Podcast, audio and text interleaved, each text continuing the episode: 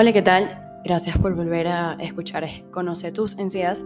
Hoy vamos a hablar de algo súper importante que me ha pasado muchísimo últimamente y es que muchos de ustedes pasan por alto, desapercibido, no lo consideran importante el decir en la historia clínica que consumen vitaminas. Les voy a explicar algo. Absolutamente todo lo que consuman es valioso en la historia clínica para poder realizar cualquier tipo de diagnóstico hasta casi si consumes frutas o no. Eso va a influir muchísimo, por ejemplo, en mi área, si mm, consumes frutas, cómo va a estar tu alimentación y eso se refleja directamente en la encía. Pero volvamos al caso. Me ha pasado últimamente, opero jóvenes que se han enterado por las redes sociales que tienen encía además y quieren, quieren acomodarse. Si bien es cierto que depende del diagnóstico, va a depender del tratamiento, ¿no? Se los he dicho varias veces. El corte de las encías es una cirugía menor, vamos a, a clasificarlo de esa manera. Pero que sea menor no quiere decir que pasen por alto, como les iba comentando al principio, todos los medicamentos que consumen, hasta las vitaminas, los suplementos.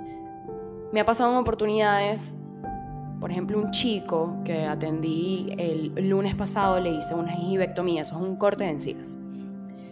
Y tenía que cortarle hueso también, pero se me dificultó mucho la cirugía porque estaba sangrando. Y uno, cuando yo no tengo demasiada experiencia, pero sí uno empieza a notar el tipo de sangrado dependiendo de los exámenes de sangre que, se manden, em, que algo está extraño, ¿ok?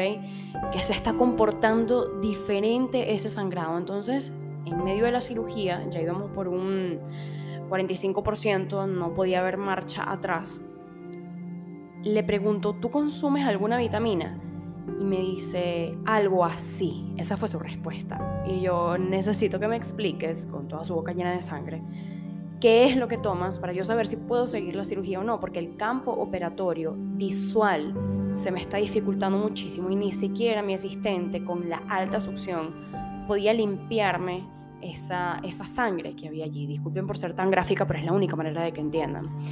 Entonces él me dice, estoy tomando suplementos vitamínicos, estoy yendo al gimnasio y es un suplemento de proteína que, que bueno, tiene varios componentes. Y yo, bueno, ya, ya entiendo.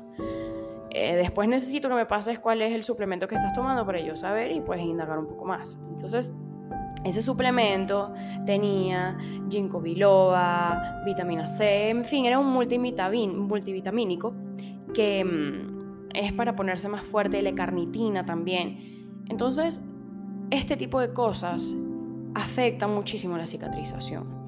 No absolutamente todas las vitaminas, ni todas las, las hierbas, ni los medicamentos naturales, pero por ejemplo, la vitamina E aumenta la cantidad de sangrado por ser un anticoagulante.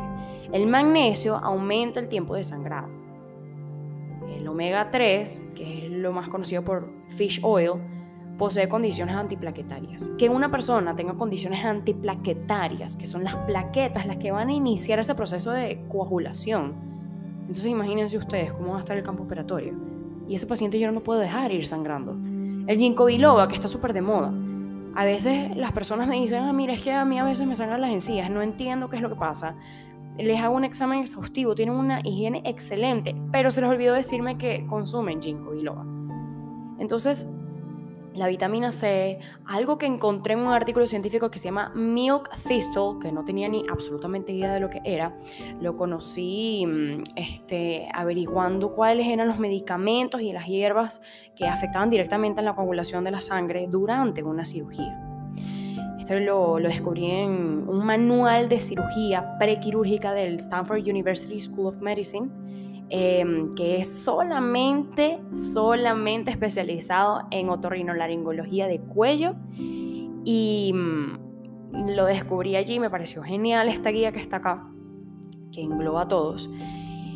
Y también es necesario recalcar que si eres una persona que consume antiplaquetarios o antiagregantes, anticoagulantes, estos medicamentos no pueden eliminarse o suspenderse bajo ningún concepto hasta que vean interconsulta con la persona que se los recetó. Yo opino que si el cuerpo está acostumbrado a un medicamento y de repente cuando te mandan los exámenes de sangre coagulas bien, porque todo lo van a decir los exámenes de sangre, no tienes por qué eliminar el medicamento, porque si eso es lo que te mantiene vivo, sobre todo después de un accidente de tránsito, después de un ACV o lo que sea, que esos medicamentos ya sean parte de tu vida, no pueden ser eliminados ningún concepto que no sea el médico que te lo haya recetado.